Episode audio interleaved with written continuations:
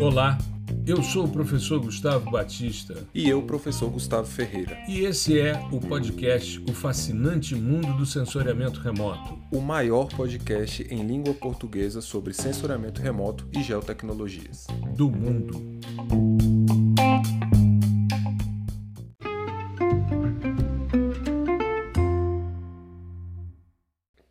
Bem, e hoje o nosso episódio 133, nós vamos falar de uma questão nova aqui no nosso podcast, que são os primeiros passos em geoprocessamento.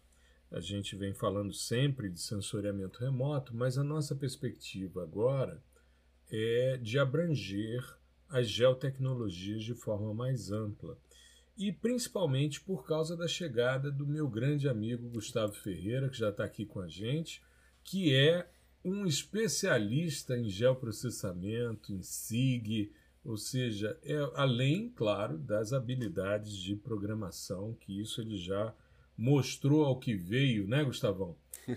Então... é, isso eu, eu, eu costumo dizer, né, eu já disse, inclusive, em alguns episódios aqui, nas nossas lives, que eu Assim como você também, né? Nós somos uhum. profissionais generalistas. Né? Exato, especialistas em generalidades. Isso. Por, e, e, não, e não tem. E eu acho assim que não tem problema nenhum, nenhum. uma pessoa é, querer ser. Ah, eu quero focar no sensoramento remoto. Uhum. Eu gosto é disso, né? Eu não, é, deixa um pouquinho de lado o geoprocessamento. Uhum. Mas a gente tem a tendência de, sabe, querer abraçar tudo do Exato. mundo de geotecnologias.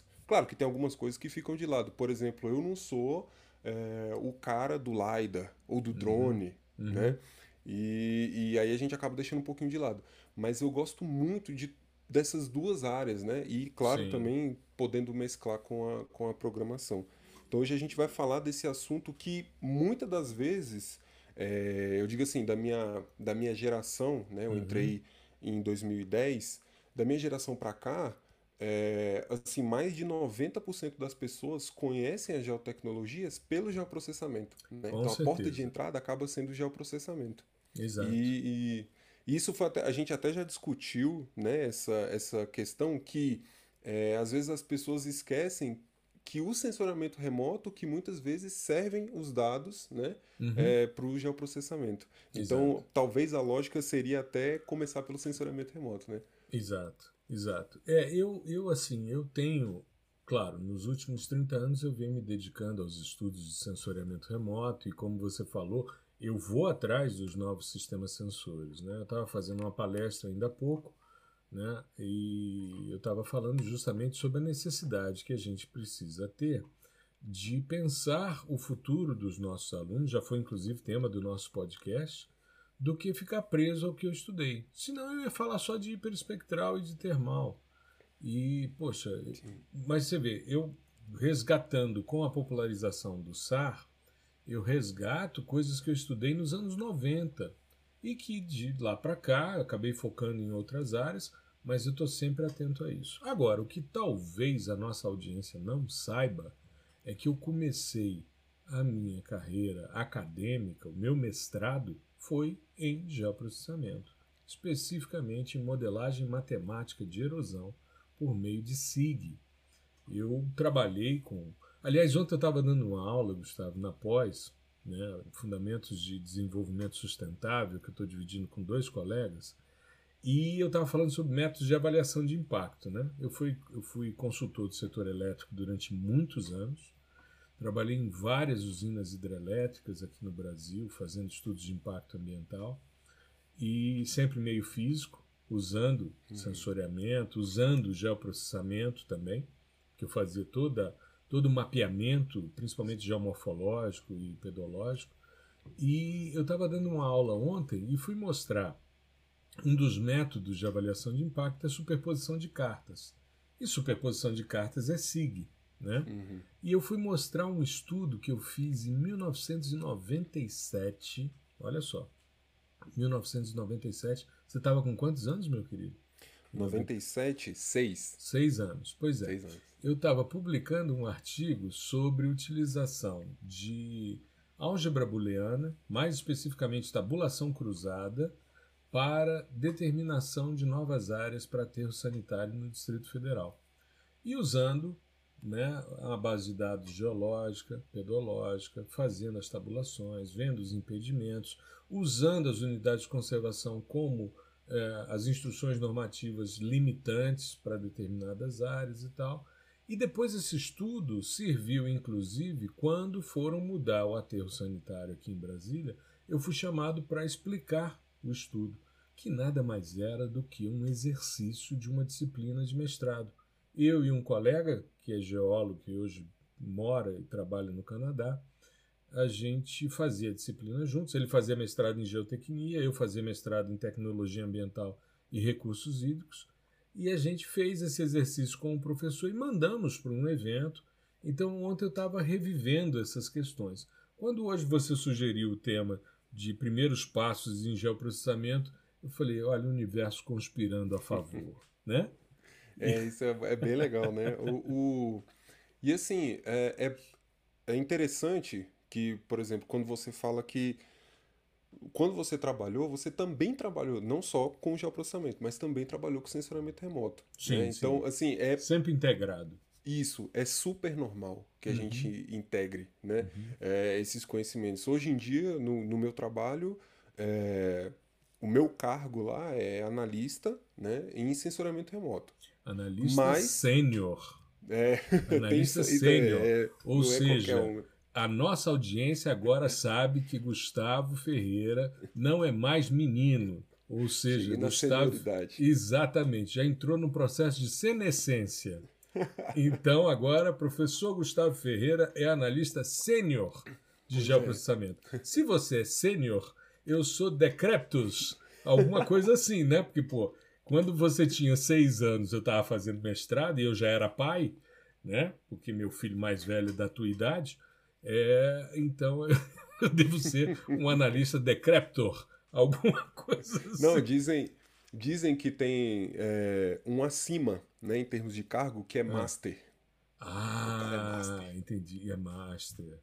Exato, eu acho isso bem legal. É master, é, master. outro patamar. É, é, é, é, é, gostei, gostei. Melhor do então, que Decreptor. É isso, é master. Fechou. Fechou. Mas, Gustavo, vamos conversar um pouquinho sobre essa questão é... do, do geoprocessamento dentro de uma perspectiva Sim. aí da gente abordar os aspectos cartográficos, a parte de computação, as análises, as áreas, né? Eu vejo que. É, é, eu vou te dar um, uma, uma informação que para mim é bastante emblemática. Quando a gente começou o curso de Ciências Ambientais na UNB, isso tem uns 12 anos, mais ou menos, 12, 13 anos, é, nós fizemos uma análise de que para a gente teria até o terceiro semestre um básico e depois as pessoas iriam para cadeias de seletividade que hoje são chamadas de ênfases. Até hoje eu dou aula para ciências ambientais na ênfase de recursos hídricos e solos. E eu fui contratado, meu concurso foi para esse curso, para o Instituto de Geociências, para é, implementar introdução ao processamento de imagens, que era básico para o terceiro semestre. Mas a gente se deparava com uma questão que era bastante complexa. Nós tínhamos duas ênfases que eram voltadas mais para questões socioeconômicas, tanto a parte de políticas públicas como a parte de economia ambiental. E a moçada que estava nessa área ficava meio incomodada, então, numa discussão é, de reformulação de grade curricular, nós, eu inclusive propus que introdução aos sistemas de informação geográfica fosse para o básico e que IPI, Introdução ao Processamento de Imagem, fosse dado nessa ênfase de recursos hídricos e solos no final do curso. Porque aí só vai quem quer. Uhum. E da é. mesma forma, os meninos que estavam fazendo as ênfases econômicas, de políticas públicas, de sustentabilidade, eles trabalhavam com bases né, é, de dados e, e, tanto vetoriais como banco de dados, enfim, para é, questões mais socioeconômicas. né, mais de atividade é, humana do que efetivamente meio físico ou biótico, enfim. E isso deu muito certo. Deu muito certo. Então, a meninada toda aprende geoprocessamento e aqueles que querem vão se aprofundar em sensoriamento remoto comigo, né? Sim.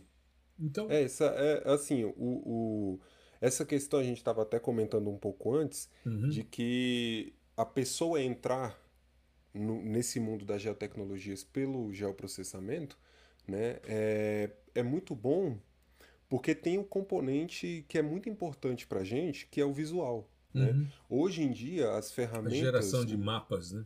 Isso, os SIGs, eles já eles são ferramentas de desenho completíssimas, até melhores do que as de antigamente, os, os CADs. antigos CADs, né? Isso, que exato. existem hoje também, inclusive Sim. incorporam ferramentas do geoprocessamento para tentar equalizar ali com, com SIGs, né? Uhum. E como tem essa componente né, de, de confecção, de produção cartográfica para visualização, acaba chamando mais atenção das pessoas e, e ampliando o leque de possibilidades e implementações para profissionais que não são necessariamente da área ambiental. Jornalista, Perfeito. historiador, sociólogo, antropólogo, é, uhum. é, psicólogo. Economista, então, enfim. Economistas. Então você tem um, um, uma ampla é, adesão né, em termos de, de ciência mesmo, de diferentes áreas né, científicas que contribuem também para a evolução do próprio sistema. E que né? precisam Isso... criar os seus portais, seus dashboards, né? Precisam, sim, sim. Né? Eu, você estava falando sobre CAD, eu me lembro, eu dava aula para engenharia ambiental, isso há mais de 20 anos, é, eu dava aula de AutoCAD Map. Uhum. Era um dos softwares que a gente tinha é, na parte de computação, Sim. porque eu fui professor de, de computação para engenharia, e a gente fazia todo um nivelamento de geoprocessamento e a gente fazia a transposição CAD, depois a gente ia para o Idrise, usava AutoCAD Map, e já era um, um, um, misto de CAD com SIG, depois a gente ia para o Idrise, que era um misto de SIG com PDI, com processamento digital de imagem. E aí a gente fazia sempre essas integrações e funcionava muito bem. Mas era trabalhar com bases DXF, DWG, né? e aí você trazia os dados do, do sistema cartográfico do DF, o CICAD, jogava ali, uhum. interpolava muita coisa para poder gerar os modelos numéricos de terreno, para você, enfim, incorporar declividade e tal, e aí você saía brincando dessa forma. Eu, no meu mestrado, eu fiz, eu usei a equação universal de perda de solos para o Distrito Federal na escala de 1 para 100 mil, uh, com uh, uso e ocupação de 1994, que era o mapa mais recente. Eu fiz mestrado de 90, 94 a 90, não, 95 a 97, uhum. se não me falha a memória. E ela falha com uma certa frequência. Mas é, a minha ideia era o seguinte: eu criei um modelo de diagnóstico ambiental de erosão laminar. Então eu fazia o cálculo da equação, havia uma série de impedimentos à época, porque ah, os, os, modelos é, de SIG, eles inicialmente, é, alguns tinham, como era o caso do, do SGI, que foi o primeiro que o INPE desenvolveu, e que junto com o CITIM virou o, o Spring, o SGI era todo vetorial. Não entrava dado matricial. Uhum. E ao mesmo tempo você ia trabalhar com modelo numérico de terreno e o dado era matricial. Então era Sim. algo bastante complexo essa, essa questão. Aí vai surgindo ArcView, ArcGIS. Né? ArcGIS não, era. era ArcMap, né? Não, ArcGIS mesmo. É, o ArcMap veio depois. Mas a gente tinha um visualizador, o ArcView, e tal, e era uma, um, um, avanço, era um salto, era gratuito o, o visualizador, né? Uhum. Mas o, o, não era, rapaz, é, é, era assim, um monte de software. É, tem, tem um, é isso, eles tinham módulos separados. Era um né? módulo então, separado, Arquivio, tinha, era, ArcMap, ArcCine. Aí tinha o, o Special Analyst, tinha um que era para modelo numérico. Eu me lembro quando eu tive na, na Universidade do Texas, em Austin, no Center for Research and Water Resource, isso em 97, eles estavam desenvolvendo o ArcHydro, uhum. que era o módulo de hidrologia do AutoCAD, do, do, do ArcView. Aliás, do. Era ArcGIS já, não sei. É, Arc, Enfim, ArcGIS não, é o, o é, todo, né? É, eu não, porque foram mudando. Eu fiz, eu fiz os cursos todos, eu fiz todas as certificações de ArcGIS. Todas. A gente tinha, uma, tinha um colega que tinha uma empresa e representava a ISRI, né? Aqui era, em Brasília, a representação, uma época, ficou com ele. E tinham outras, como a Imagem, outras empresas no, no Brasil que faziam essas, essas questões. Sim. E é, eles fizeram um acordo com a gente. Eu coordenava o laboratório de geoprocessamento da Universidade Católica e eu fiz um acordo com eles que era o seguinte: vocês podem dar os treinamentos dentro da universidade usando o nosso laboratório para os seus clientes, desde que sejam oferecidas vagas gratuitas para os nossos técnicos, os nossos professores e os nossos estudantes que a gente selecionar. Então, toda a turma que tinha lá 50 estudantes fazendo o curso, a gente tinha um, um parque, um laboratório bastante robusto para a época, a gente tinha sempre umas duas, três, quatro vagas que a gente fazia. E eu fazia. Todos os cursos que eram dados eu fazia, tirava as certificações e tal. Depois eu fui cada vez mais ficando só no sensoriamento remoto, né? mas eu tenho uma, uma trajetória e uma vivência em relação a isso. E é muito legal retomar essas questões, sabe? Sim, é, eu acho que é, todo mundo que tem esse perfil nosso e está aplicado no contexto de geotecnologias busca a, as duas áreas, sabe? Uhum. É, e até vai incorporando outras né, com o passar do tempo. Mas é, é importante que a gente entenda né, a aplicação e potencialidade e uhum. que hoje em dia, assim, na, na, até mesmo na minha época, era meio que restrito né, as pessoas que, que trabalhavam ali com questão ambiental e tal, é, ou, ou, com cartografia né, em uhum. si, e hoje em dia não. Hoje em dia isso está disseminado, é claro. Aí tem toda uma questão de, do pessoal da comunidade de software livre, né? Uhum. É, o, o, o, o, próprio boom aí do QGIS, né? Que hoje em dia isso. é um dos mais robustos, assim, um, do, um dos softwares mais robustos para esse tipo de coisa. Inclusive incorporando é, vários algoritmos e, e, técnicas de sensoramento remoto também. Exato. Né? Você faz todo o fluxo de processamento, Sim. todo o fluxo de PDI hoje, você pode fazer com muita eficiência, Sim. com muita elegância do, dentro do QGIS. Você pode Sim. ficar o tempo todo dentro do QGIS, porque você tem uma quantidade enorme de plugins que vão substituir é, vários softwares, além de você ter ali incorporado o GRAS, você ter o, o, o a possibilidade da incorporação. Saga. O Saga, o Whitebox Tools, Orfeu. Uh, o Orfeu Toolbox também, né? Que está dentro. O R dessa... também, né? Exato, exato. É. Fora o acesso a, a, bases como o Map Biomas, enfim, né? Sim. Você tem vários plugins para você baixar os dados, enfim.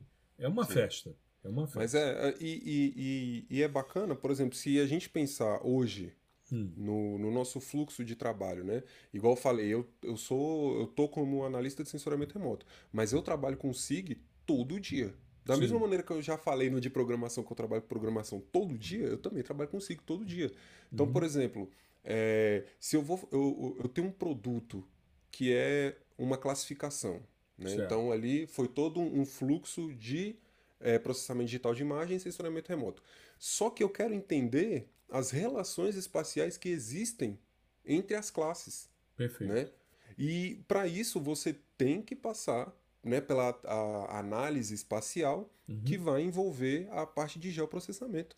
Né? Não, não tem como você fugir disso. Então a gente está sempre utilizando essas, esses dois lados, né? E às vezes até passa é, é, desapercebido, assim, por exemplo, a pessoa que quer é, fazer um mapa com esse uhum. dado, com essa classificação. Né? Ela tá, vai utilizar um SIG, ela vai utilizar, né? vai, vai entender, vai ter que entender da cartografia, e aqui a gente outro, entra em outro tópico que é, é os fundamentos. Né? Então não tem como você é, entrar numa área dessa sem entender o, o básico de cartografia, por exemplo. Perfeito, né? perfeito.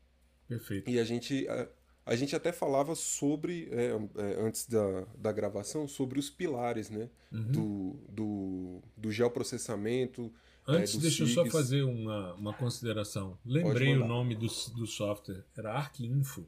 ArcInfo. ArcInfo. Era o grande software, o ArcInfo. Via no disquete. É, exato. Depois passou a vir em CD. Aí você tinha os diversos módulos e tal, aí uhum. depois virou ArcGIS, e hoje você tem lá o, o ArcGIS Pro, enfim.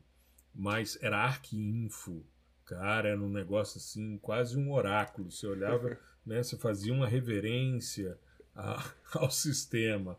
Pois é, aí tinha o Arquivio, que era de visualização, que esse era gratuito, se instalava na sua máquina.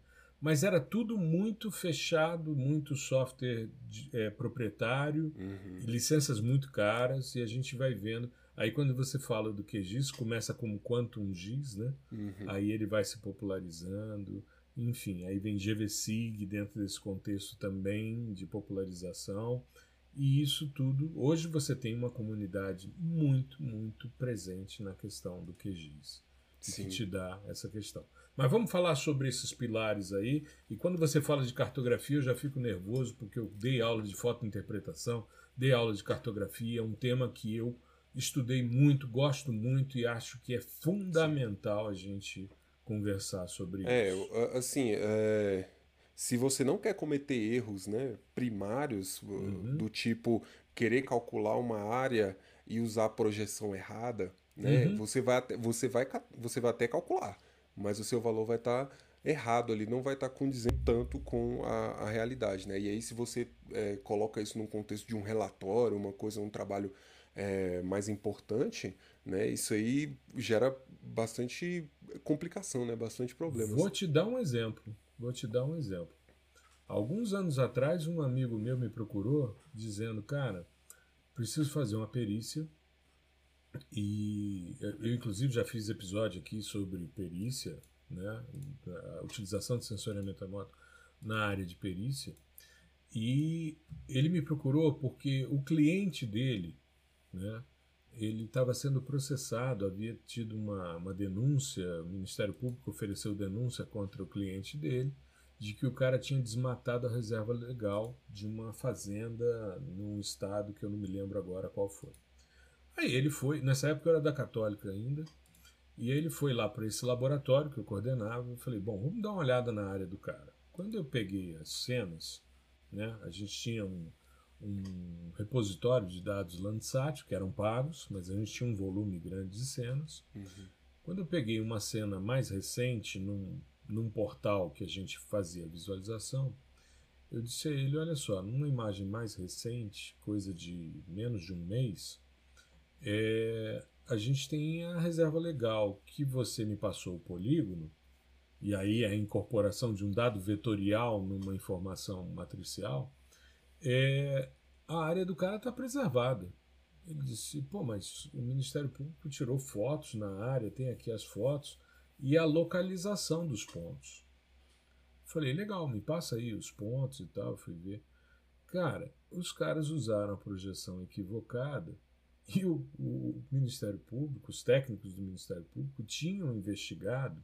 Era um, era um Ministério Público, acho que é, estadual, um negócio assim. Uhum. Os caras tinham ido para outra margem do rio. Uhum. Eles estavam fora da propriedade do cara. Uhum. E aí a gente foi ver, tinha um problema no GPS do cara que estava setado errado. O datum, né? Provavelmente. O datum estava errado. O datum estava errado. E aí os caras saíram marcando os pontos e o que, que eu fiz? Eu falei, me passa as coordenadas, projetei as, é, plotei né, os pontos na imagem, peguei a reserva legal, aí, claro, a gente adquiriu uma cena nova, mais recente, compramos a imagem, estava dentro da, das despesas lá da, da perícia e tal. Compramos a imagem, botamos lá, fizemos a delimitação da reserva legal que estava averbada em cartório, mostramos a área, mostramos os pontos que o Ministério Público tinha investigado, com o datum correto, tudo certinho na cena, Fizemos isso e fizemos um relatório dizendo a verificação da área desmatada está em propriedade que não pertence ao, ao indivíduo que está sendo é, investigado. E aí foi feita, levou-se essa, essa perícia ao juiz e o juiz deu ganho de causa para o cara logo em seguida. Hum. Pois é, tá. você vê que o negócio gera prejuízo, né? Sim. E, o cara e é, poderia é, então... ir em cana, dependendo da pois é. situação. É. Né? O cara podia mas ir é, em cana. É, muito. É, essa questão em é cana muito não, importante. mas ele ia ser, ele ia ser penalizado, ia ah, pagar ia uma multa e tal, né? Uhum. Mas enfim, mas... você está trabalhando com pessoas e tal. E eu não sei se você sabe, mas é, já tem acho que um ano e pouco que o Conselho Nacional de Justiça definiu que para os estudos ambientais os dados de sensoriamento remoto devam ser utilizados como prova judicial. Uhum, sim, sim. Então, tem confiabilidade, tem precisão, né? dependendo do padrão de exatidão cartográfica que você queira, é por aí.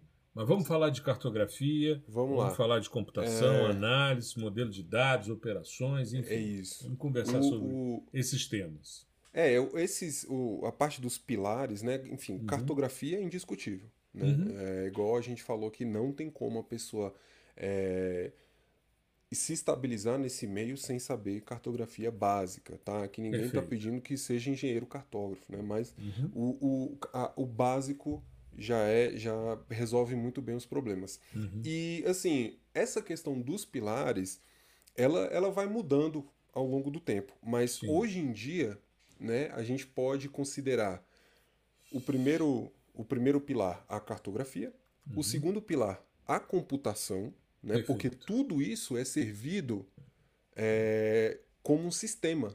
O uhum. SIG, o Sistema de Informações Geográficas, é um sistema computacional e sempre foi computacional. Uhum. Né? Então, o, o, o, até a gente já brincou em outras, em, em, em outras ocasiões aqui no podcast sobre programação, que a, a, às vezes a pessoa acha que é uma coisa é, esotérica e tal, e ela está mexendo com aquilo ali diariamente quando ela está uhum. no SIG.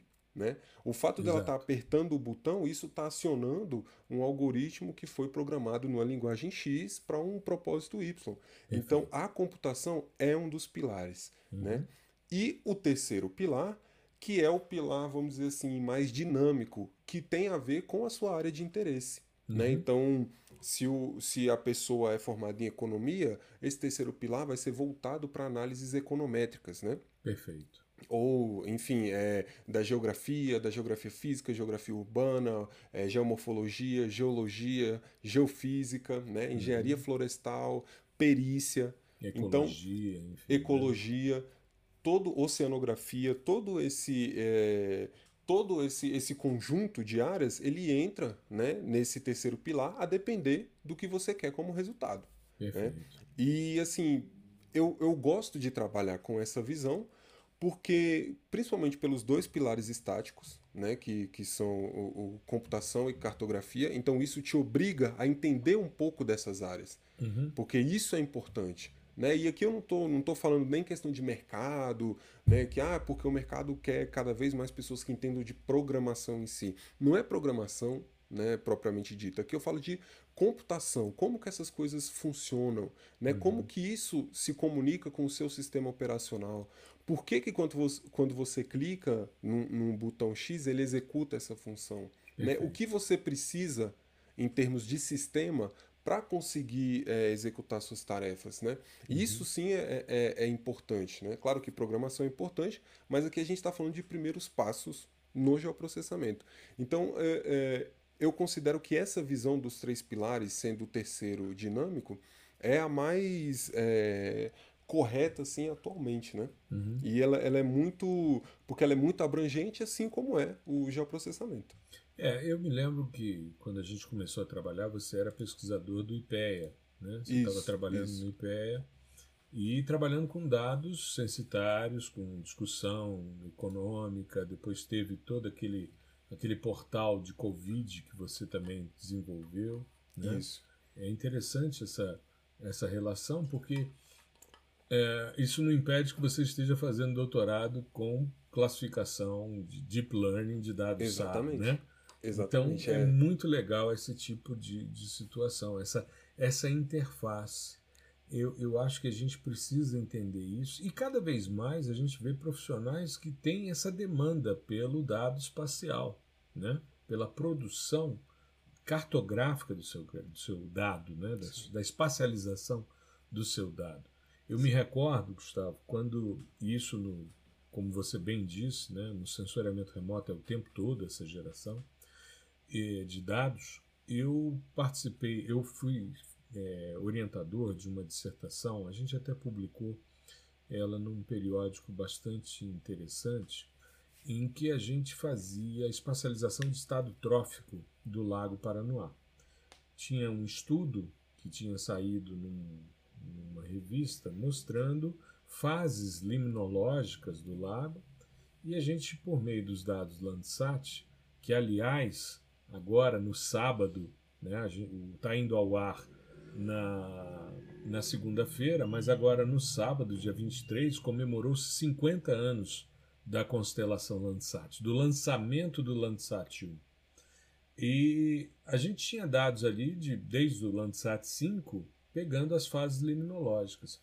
E a gente fez, por meio de, de regressão, com os dados de campo, a gente fez a espacialização dos componentes do estado trófico, né? a parte de clorofila A, a parte de profundidade de disco de SEC e é, fósforo, que não é uma propriedade aparente, mas que você consegue também alguma resposta. E aí fizemos a espacialização em quatro momentos com as quatro fases liminológicas. Chamei para a banca uma liminóloga da Unirio para participar da, da banca e ela disse uma coisa que me chamou muita atenção. Ela disse: Olha, nós que trabalhamos com limnologia, o estudo das águas continentais, né?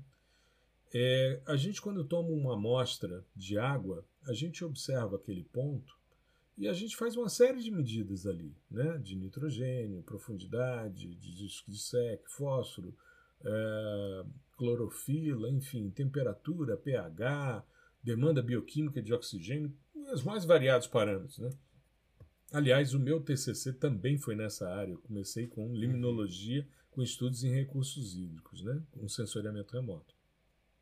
E aí ela disse: bom, quando a gente pega essa amostra e faz essas diversas análises, a gente, o nosso grande sonho é olhar para esse ponto e entender como ele se relaciona com o lago como um todo.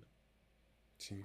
E isso é o processo de geoprocessamento, ou seja, você espacializar aquela variabilidade, você entender não um ponto ou cinco pontos, como era o levantamento limnológico do lago, mas você entender a lâmina d'água como um todo. Quais são os lugares de maior concentração, os lugares mais problemáticos, os lugares que precisam de monitoramento mais constante para evitar os problemas. E até mesmo os lugares que estão apresentando anomalias, porque provavelmente tem um lançamento clandestino de esgoto, na rede de águas pluviais, coisas do tipo, né? Então Sim. é muito bacana você pensar nessa questão. Eu confesso a você que o, o geoprocessamento sempre foi, é, para mim, essa integração de tudo. Eu comentava com você, né, o primeiro curso que eu fiz, inclusive a gente fez um episódio com Emerson Graneman, da, hoje da Mundo Gel, e nós comentamos que quando eu o conheci, em 94, ele era diretor da Sagres Editora e fazia uma revista, Fator Giz. É, inclusive, publicamos um artigo na Fator Giz, eu, seu orientador e o Renato, né, uhum. que já se aposentou lá na geografia, um grande amigo nosso. Nós três fizemos um, nós três fizemos um, um artigo sobre o Idrise, explicando como era o Idrise, porque o Renato tinha comprado uma versão e a gente trabalhava tanto com o SIG como sensoriamento remoto. E quando a gente foi fazer o curso da Sagres, Renato e eu, nós fomos para Curitiba, na primeira semana da Copa do Mundo de 94. Inclusive, o primeiro dia de, de curso era o primeiro jogo do Brasil, Brasil e Rússia, e o último dia, quando a gente voltava para Brasília, ia ser o jogo Brasil e Camarões. Eu me lembro, inclusive, do, do comandante avisando que o Romário tinha feito um golaço. E foi assim bem interessante, porque tava, a gente estava pousando em São Paulo. Aí ele disse: é, Boa tarde, senhores passageiros, senhoras e senhores, estamos chegando ao aeroporto é, de São Paulo, né, do aeroporto de Congonhas, e eu queria informar a vocês que Romário acabou de fazer um golaço! e eu fiquei preocupado porque começou um foguetório e ali, quando você está chegando em Congonhas, você está perto de tudo, né? Eu falei, cara, uhum. eles vão jogar. Vem um morteiro desse aí, vai atingir o avião, a asa do avião, vai dar ruim esse negócio, né? Aí pousamos e tal, ficamos o segundo tempo no aeroporto para depois vir para Brasília. Pois quando a gente foi fazer esse curso, é, Introdução ao Geoprocessamento, a gente estudava o seguinte: SIG, cartografia, sensoriamento remoto, noções de geodésia e é, SIG, sensoriamento, cartografia e GPS, que era uma novidade. Uhum. Era uma novidade, isso nós estamos falando de 94, era algo novo, né? E aí tinha, dentro dessas noções de geodésia, tinha um professor que falava sobre sistemas é, GPS. Então, isso era a introdução ao geoprocessamento. A gente juntava tudo isso dentro desse contexto, né? Mas ao longo do tempo, é, as coisas vão mudando. Então vamos fazer o seguinte: vamos, vamos direcionar aqui para a nossa audiência, para aquele cara que eu quero entrar no mercado de geoprocessamento. Vamos, vamos detalhar um pouquinho, Gustavo, esses pilares que você falou. O que, que o cara precisa entender de cartografia básica? É, assim, basicamente é sistema de, de coordenadas, né? Sistemas, e, e, sistemas de coordenadas e projeções cartográficas. E né? escala.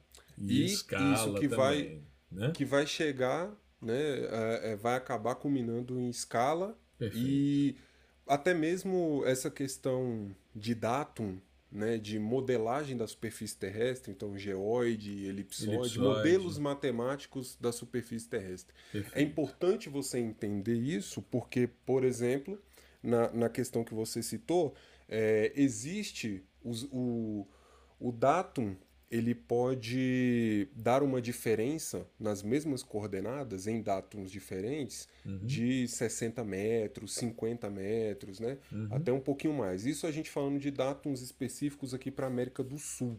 Então, e, e isso é um, um, assim, 50 metros é muita coisa, né? Com de certeza. diferença. Com e certeza. aí o, o, o que pega é, é matematicamente está certo. Uhum. Ele só está em datums diferentes. Né? Então, Exato. se você, por exemplo, colocar duas camadas. Aliás, né? datum é referência, né? Isso. O termo datum significa referência.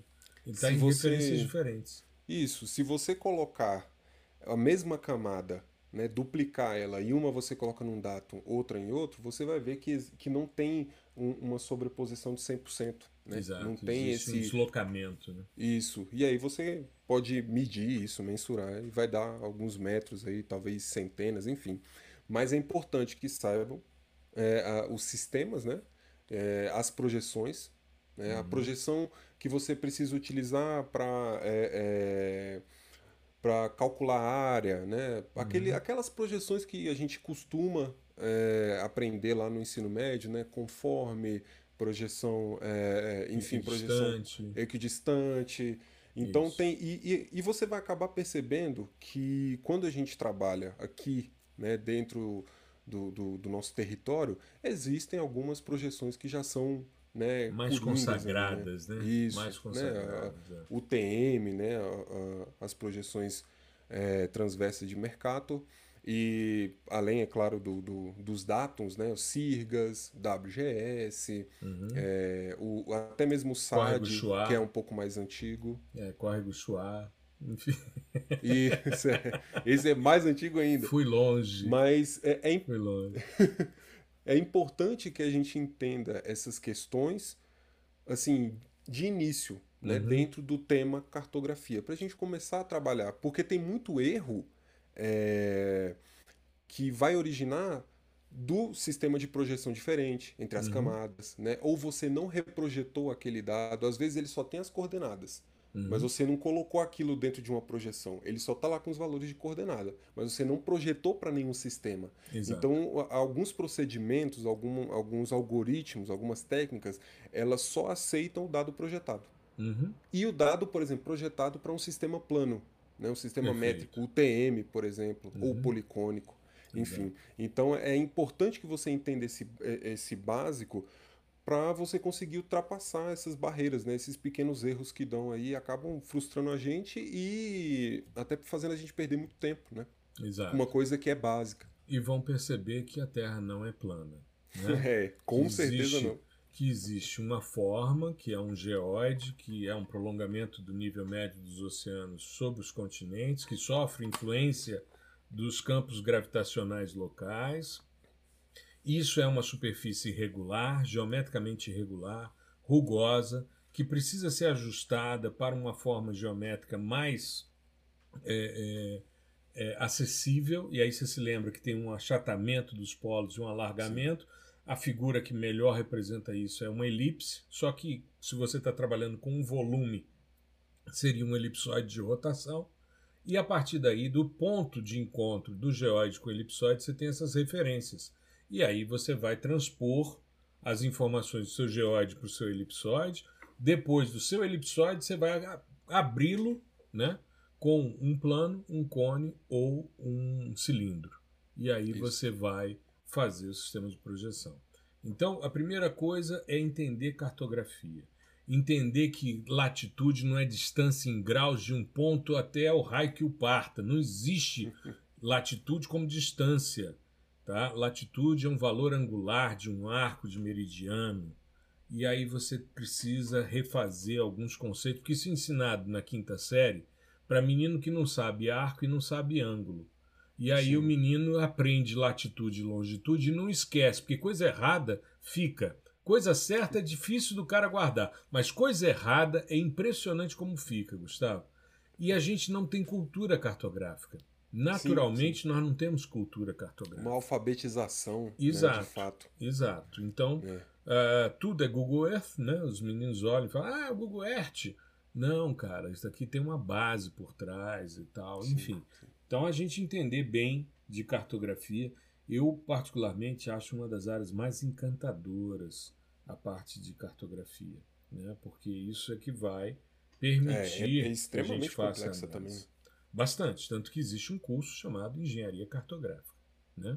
É, pois é. Exato. Mas é, é fundamental entender isso para saber o seu dado está vindo lá dentro de um sistema de projeção, dentro de um, um datum específico, e você precisa muitas vezes reprojetar para que você possa compartilhar com outros dados. Né? Sim. Isso é, um, é uma questão importante, tem toda uma relação com padrão de exatidão, relação de escala com área representada, com grau de detalhamento, enfim, isso daí, bons tempos. Já dei muita aula de cartografia na minha vida muita aula e é uma coisa que eu gosto. Gosto mesmo. É, é, é, muito bacana. É. é. e é interessante também essa questão da mensuração né, dentro uhum. da cartografia, porque às vezes a, a dúvida de quem está entrando, por exemplo, com relação a, a, aos datums e tal, as, os elipsóides de revolução, que, bom, por que, que eu não pego a superfície então, né? E, uhum. e eu tenho que aproximar alguma coisa. Porque tudo nesse. É, quando você passa do mundo analógico para o digital, você tem que, de certa forma, aproximar. Uhum. É, porque senão as coisas começam a atender ao infinito. Né? Um, um exemplo que, que eu tive, eu não lembro se foi o professor o Edilson, né, em Fundamentos de SIG, alguma coisa assim, uhum. é, ou foi o próprio Renato, mas que era o seguinte: imagina só se eu quisesse medir né, é, é a distância ou, ou pegar uma, uma trena, enfim, e sair medindo a costa, só a costa do Brasil. Uhum. Né? Beleza, qual vai ser essa escala? Né? O quanto você quer aproximar? Se você for até o último nível, isso vai ter infinitos quilômetros. Certo. Né? A distância vai ser infinita. Se você for ali no nível subatômico, essa uhum. distância vai ser infinita, você nunca vai parar de medir. Então Exato. a gente tem que aproximar de alguma forma, porque senão não existe medida. Exato. Né? Isso é uma questão, questões é, físicas aí, né? e né? filosóficas exato, também. Exato. Mas é que é importante a gente entender o porquê que a gente aproxima, porque a gente precisa. Uhum. Né? Não é porque é uma questão, ah, porque eu preciso é, generalizar porque não tem máquina para processar isso. Não, até teria. Mas você precisa, para passar do, do analógico né, para o digital. Passar uhum. do contínuo para o discreto. Né? Exato. Né? E aí entra o segundo pilar, que é o aspecto Isso, é computacional. É, né? e aí a gente. O, o, o, pilar da computação ele é extremamente profundo.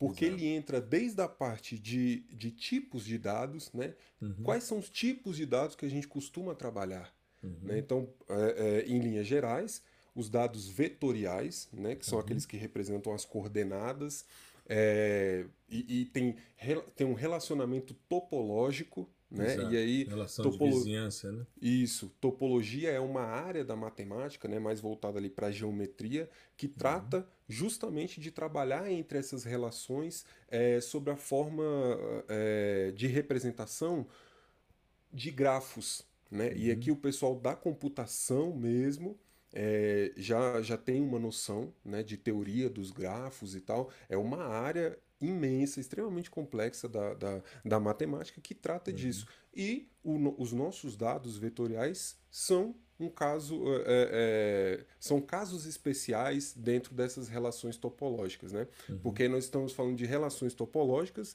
entre pontos que se encontram na superfície terrestre. Né? entre fenômenos que se dão na superfície terrestre e não num espaço vetorial é, pensado ou arbitrário, né? uhum. né? que geralmente a gente costuma trabalhar na matemática. E esses, e... Pontos, esses pontos se individualizam por suas coordenadas, ou seja, Exatamente. não se repetem, né? Isso. Eles aí as coordenadas, elas seriam os nós né, desses grafos, uhum. e aí uhum. a relação seriam as arestas, né, uhum. as linhas. E esses, esses dados, né, a gente tem basicamente os vetoriais, eles são divididos em ponto, linha e polígono. Perfeito. Exatamente da maneira que a gente aprendeu em geometria básica. Né? Uhum ponto, ponto é uma unidade adimensional, né? Então, por exemplo, se você pegar um ponto no QGIS e ficar dando zoom, você vai dar zoom para sempre. Certo. Você nunca vai encontrar o final, entendeu? e ele representa aquilo, um ponto, uma coordenada na Perfeito. superfície, né? Perfeito. E a linha já é a, a conexão entre, duas dois, ou mais. É, pelo menos duas, né? né? Duas ou mais. E uhum. o polígono é aquela, é, é aquela estrutura onde a coordenada inicial ela encontra a coordenada final. É o mesmo perfeito, ponto. Perfeito. É uma estrutura fechada. Né? Então, ou seja, são estruturas simples, estruturas geométricas simples, mas uhum. de relacionamentos complexos. Exato. Né? Então, aí que a gente chega, por exemplo, à modelagem desses dados. Como uhum. que elas se dão? Ou seja, como que esses dados se relacionam? Né? Então, é, existe é, uma ciência por trás disso. O pessoal que trabalha muito com banco de dados geográficos entende uhum. muito isso, né? Tem as, a, a matriz de interseções é, desses tipos de dados. É um, é, um, é um tópico muito, muito bacana. Inclusive, tem um, um, um, livro do INPE né, que trata sobre isso, a anatomia dos sistemas de informações geográficas. Né? Perfeito. Que, que, que ele vai passar. É um livro gratuito, está aí na internet, em PDF, uhum. e ele passa por todas essas concepções computacionais para a gente representar os fenômenos geográficos, né? os fenômenos que se dão na superfície terrestre. E, basicamente, o que a gente precisa, né, enquanto primeiros passos, é entender essa lógica uhum. do ponto, da linha e do polígono e Perfeito. como que eles se relacionam, né? Sejam entre si, ponto com ponto, linha com linha, polígono com polígono, uhum. ou entre eles, né? Ponto linha, ponto polígono, enfim, e por aí vai. E esses relacionamentos, né, que eles seguem um conjunto de regras, e essas regras são as regras topológicas. Perfeito. E aí, entender também um pouquinho de, de topologia é, é, é, bem válido nessa uhum. hora para evitar novamente erros lá no futuro. Né? Porque às vezes o que a gente costuma pegar, por exemplo, todo mundo fala, quem não não entrou ainda assim de cabeça no geoprocessamento, é, mas já ouviu alguém conversando, com certeza já falou: ah, aquela base do CAR, né? Do CAR, uhum. do cadastro. É, a cadastro... base do CAR é cheio de erro topológico, não sei o quê. Todo mundo fala isso. Então, o, o, o que você precisa evitar quando. E aqui eu estou falando de quando você é o produtor do dado. Né? Uhum. Imagina que eu estou fazendo meu TCC e eu quero né, é, desenhar alguns polígonos ali na tela que refletem a minha área de estudo e eu vou produzir o dado. Então você tem que evitar esses erros topológicos. Né? Ou uhum. seja, so, é, por, exemplo, sobreposição de polígonos onde não existe. Né? No uhum. CAR, por exemplo, um lote não pode sobrepor ao outro. Exato. A Sim. área do, do lote ela é única. Né? Não existe um lote em cima do outro. Uhum. Então, isso, isso é um erro, né? E um erro tratado dentro da topologia. Por isso que é importante a gente entender um pouco disso. Né? Uhum. E para fechar essa parte, é claro que existem os dados matriciais, assim como você falou. Exato. Né? Na, na, que eles são os dados no, no, no SIGs, né? no geoprocessamento, a gente chama de raster. Né? Exato. Um formato raster e o formato vetorial. O formato raster é esse formato matricial. A né? exceção né? do GRAS, né? Porque o GRAS tem ah. um módulo raster e um módulo image. Isso. Aí a gente chegou à conclusão de que o raster seria algo mais geral e o image mais voltado ao sensoriamento remoto. É. Né? Porque tem muito trabalho, por exemplo, um modelo digital de elevação, um modelo numérico de terreno, Sim. algo que foi interpolado, um dado geoquímico, um negócio assim, isso seria um dado raster. Sim. Indo para o GRAS. Né? E quando você vai trabalhar com dados de sensoriamento remoto, aí seria o image. Sim. Mas é tudo raster. É, é tudo no, raster. no, final, tudo, tudo é, é raster. Exato, tudo é exato. é matriz no final, né? Na verdade, tudo e, é vetor, né? Isso, e a gente vai reduzir para o vetor. Mas o, o, esse tipo de dado é muito bacana porque ele abre também um outro leque né, de possibilidades. Por exemplo, é, você criar, a partir de dados vetoriais, dados matriciais e fazer, por exemplo, zonas de exclusão, corredores uhum. ecológicos, áreas impeditivas. Uhum. Né? Então, vamos supor que eu tenha um vetor poligonal, onde eu tenho geomorfologia, né? onde eu tenho solos, hidrografia. Então, eu posso converter esses caras para um formato matricial uhum. e utilizar, né? fazer uma operação, uma análise multicritério. Aí a técnica fica. É, a critério pelo, do usuário. A critério do usuário, exatamente. Exato. Mas a gente pode juntar esses caras de modo a construir um, um, um outro raster com custos. Né? Isso é, é, é, análise de menor custo, né? análise de custos também funciona. Uhum. E o que, que vai acontecer? Quando eu juntar todas essas áreas, é, ele vai gerar um raster onde o, o, valor, por exemplo, que não tenha o, aquele pixel que não tem rio, onde não tem um corpo d'água, onde a declividade é um pouco mais suave, né? Uhum. Onde o solo é, é, é um pouco mais, é, vamos dizer assim, um pouco mais profundo, aquilo ali vai me gerar uma área um, é, com potencial maior. E as, que não, e as que não são assim vão ser áreas impeditivas. Uhum. Isso é só um, um exemplo. É, isso, foi, isso foi o que eu mostrei para os meninos ontem na, na aula da pós com esse trabalho para saneamento, para aterro Sim. sanitário. O que, que a gente fazia? A gente pegava as litologias, o mapa geológico, e transformava em importância hidrogeológica. Porque você vai ter formação de aquíferos. Uhum. Né? Então, maior importância, menor importância. Dividimos as litologias em alta e baixa.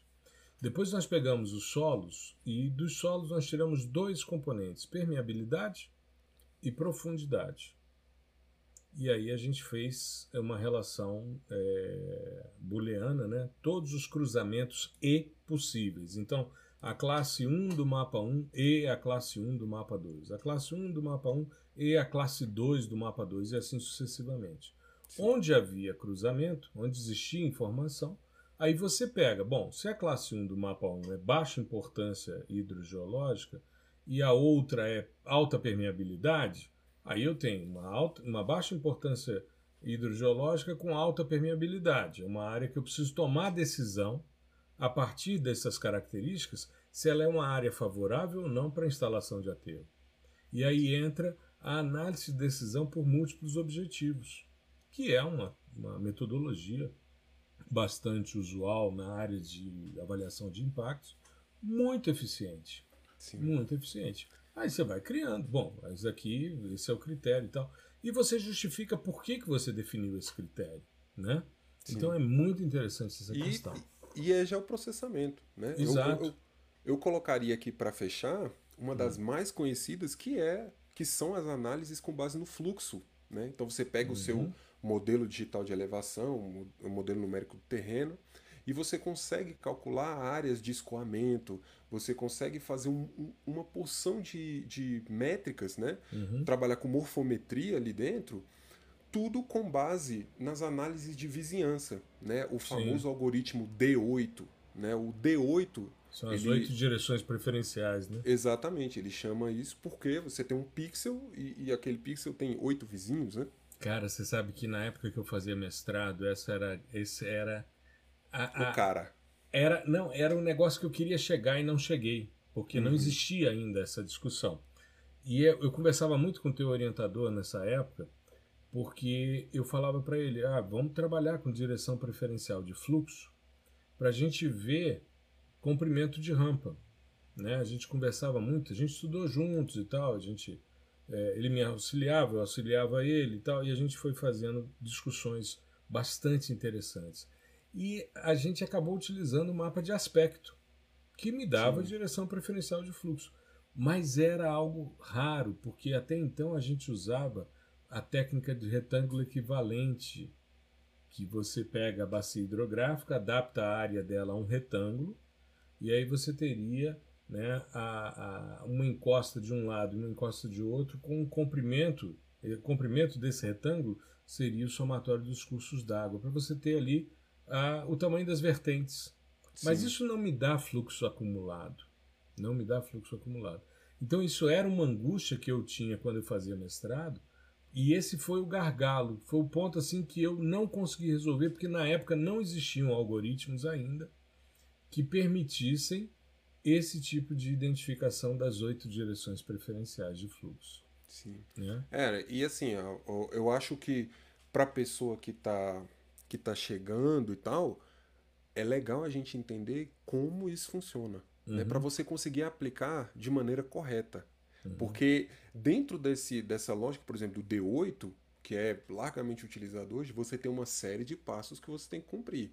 Né? Então você, você tem que preencher vazios, né? Porque senão vai chegar uma determinada hora que ele vai olhar, ué, tem um, um, um, nada. um curso d'água que está descendo e do nada você tem uma, uma célula que tem um valor maior, ou seja, era para estar tá subindo. Que é. loucura é essa? Tem uma barreira, alguma coisa aqui? Ou de repente o rio tem... sumiu. De repente o rio sumiu. É, aí então você acha você que é relevo que... kárstico. é.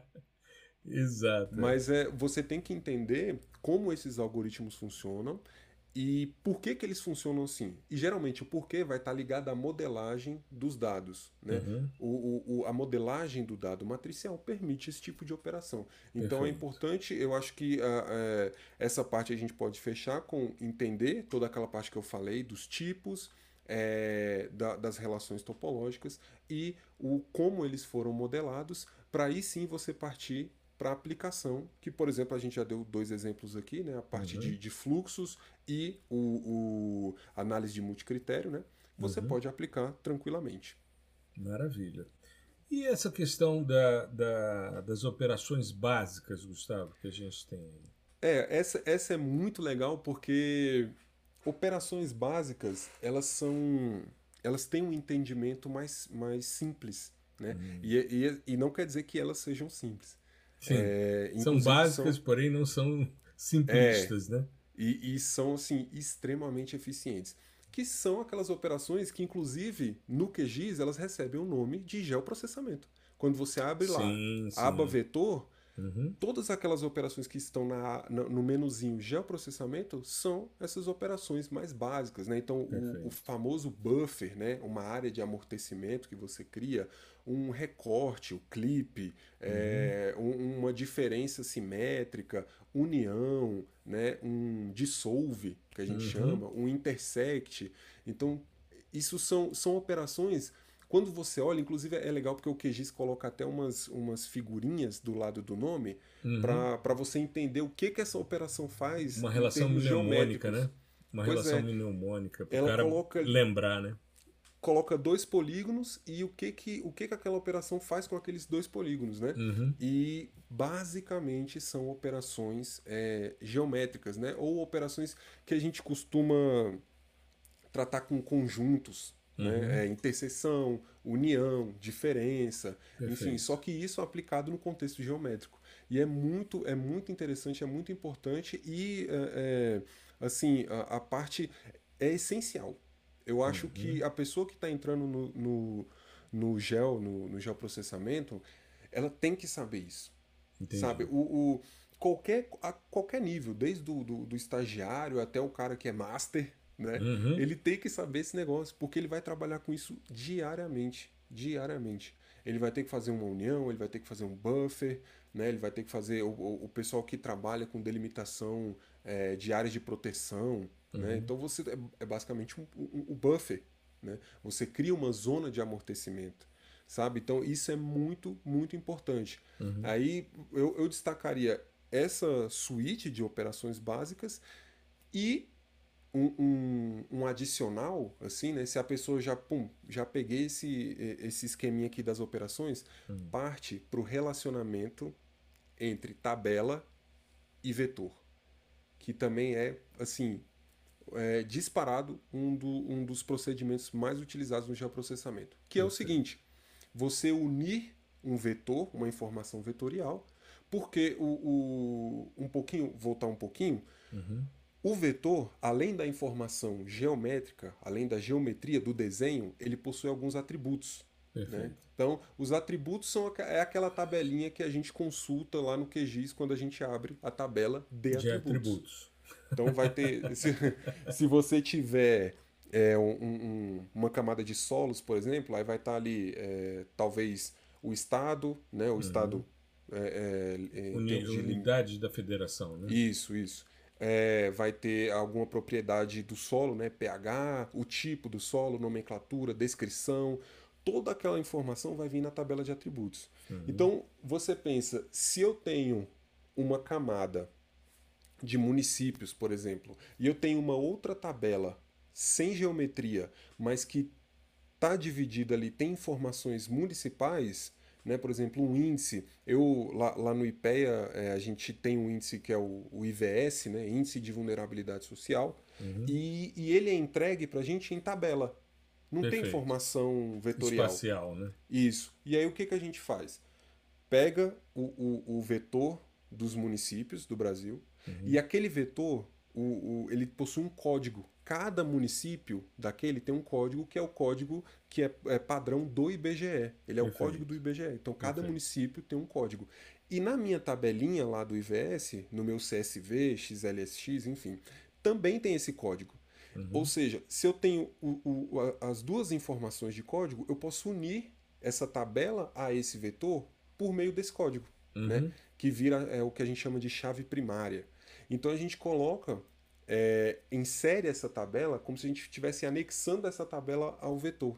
E uhum. aí eu consigo espacializar esse IVS, esse índice de vulnerabilidade, assim como vários outros que vêm em formato tabular.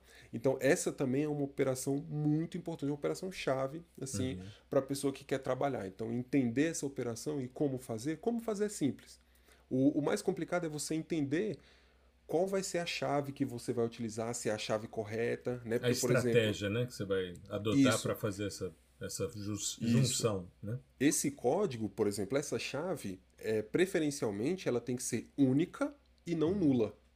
Né? Não, pode, não pode ser nulo e tem que ser um, um identificador único. Uhum. O código IBGE do Distrito Federal, ele não se repete em nenhum outro município. Ele é do Distrito Federal. É uhum. É um número único e não nulo.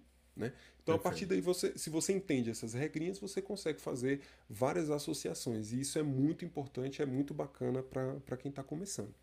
E para quem está começando, Gustavo, você sugere o que começar a estudar, por exemplo, além de todos esses pilares que você salientou, mas no aspecto computacional, o QGIS seria uma boa solução para ele? Eu acho que é a melhor. É a melhor. Hoje né? em dia é a melhor. Assim, você tem você tem outros softwares que possuem funcionalidades específicas que o QGIS pode nem ter. Uhum. Né? Mas é para uma aplicação assim, é o 20% que você vai precisar lá na frente. Agora, os 80% que você precisa agora, sem sombra de dúvida, está no QGIS. Não, assim, eu, eu não me vem outro software na, na, na, cabeça, sabe? Ele é muito completo e é muito intuitivo. Inclusive, hoje tivemos a, a notícia de que é, já foi traduzido 100% do QGIS já foi traduzido para o português. Uhum. Né? Você tinha, tinha, era, tinha 90%, 90 e poucos por cento, então alguns, às vezes você clicava num, num algoritmo e a caixinha de diálogo daquele algoritmo tinha alguns termos em inglês, né? Perfeito. perfeito. Aí o pessoal anunciou hoje que está 100% traduzido. Então isso é muito bacana, ou seja, tem um suporte muito legal, Tem muita coisa na internet ensinando a fazer os procedimentos e tal, detalhadinho. A comunidade é fantástica, eles estão sempre dispostos a ajudar e é um software extremamente robusto. Eu lembro que quando eu instalei o primeiro foi o 1.8, o Lisboa. Ainda certo. era Quantum, ainda uhum. era Quantum. Eu lembro que o executável dele tinha por volta de 80 megabytes, uma coisa assim. Hoje em dia, um, um executável do QGIS, sem plugin, essas coisas, tem uhum. 1 GB. Isso. Né? Então, assim, é, é, extremamente robusto. Como a gente já comentou no início, você pode fazer PDI, você pode fazer geoprocessamento, é, Barba, cabelo, remoto, bigode. Tudo, Barba, tudo aqui dentro, sem sair do QGIS. Exato, sem sair exato. do QGIS. É muito. Banco, você conecta. Eu conecto. Eu uso Postgres, né? Uhum. Faz muito tempo que eu não entro na interface gráfica do Postgres. Eu conecto direto o banco no QGIS. Então, quando eu quero visualizar uma camada que está no, no, no, meu banco de dados, eu uso o QGIS e visualizo direto no QGIS. Puxo do banco e visualizo uhum. no QGIS. Então, assim, é extremamente robusto. Eu faço tudo, tudo, tudo pelo QGIS. Consumo geoserviço, né? WMS, WFS, enfim. Uhum. É muito bom. Eu recomendaria, assim, de olho fechado. Para quem quer começar, né? Maravilha. Eu acho que com isso a gente mostra né, para nossa audiência que a gente tem essa essa preocupação com o geoprocessamento e com as geotecnologias de forma geral. Apesar de estarmos num podcast O Fascinante Mundo do Sensoriamento Remoto, mas né, a gente está cada vez mais crescendo né, e se unindo no intuito de oferecer sempre reflexões mais amplas em relação ao geoprocessamento e às geotecnologias de forma mais geral. Né? E mostrar também para a moçada que é um, um, universo aí fantástico e um oceano azul para navegar, porque tem muita demanda.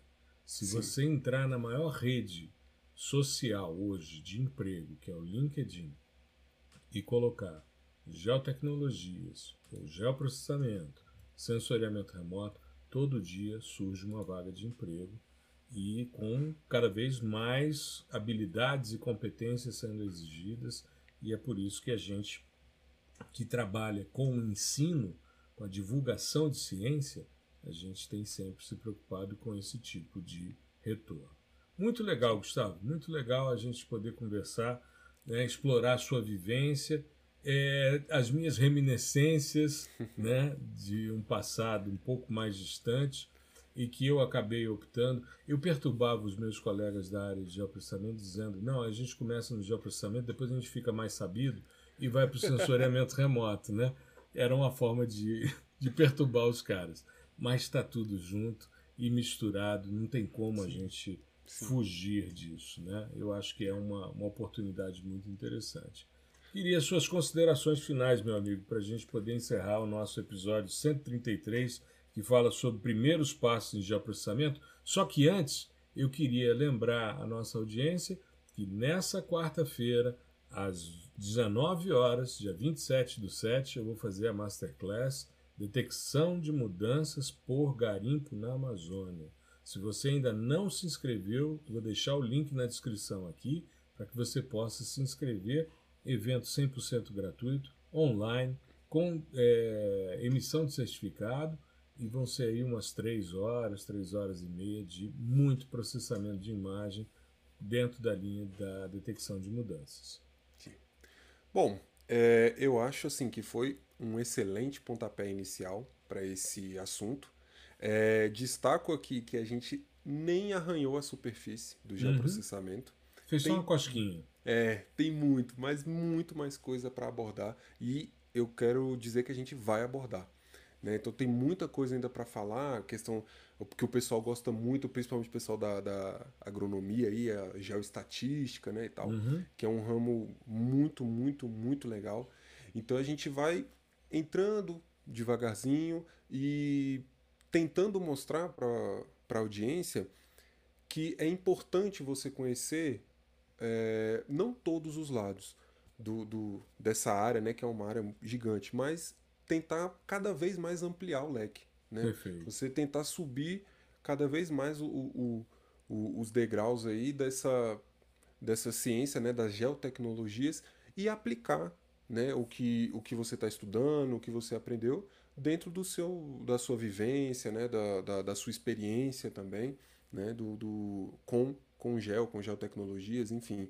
E a nossa, o nosso intuito é sempre integrar. Então a gente vai cada vez mais integrar é, várias outras nuances né, dessa, dessa área que é a geotecnologia. E para mim foi muito legal né, falar sobre isso e espero que o, o próximo não demore a chegar, o próximo episódio sobre geoprocessamento.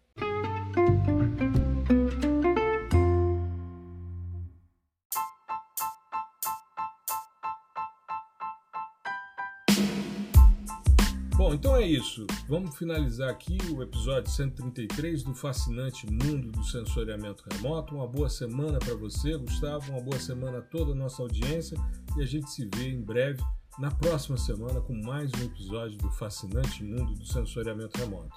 Grande abraço, meu amigo. Um abraço, professor. Um abraço, pessoal. Tudo de bom. Tchau, tchau. Falou.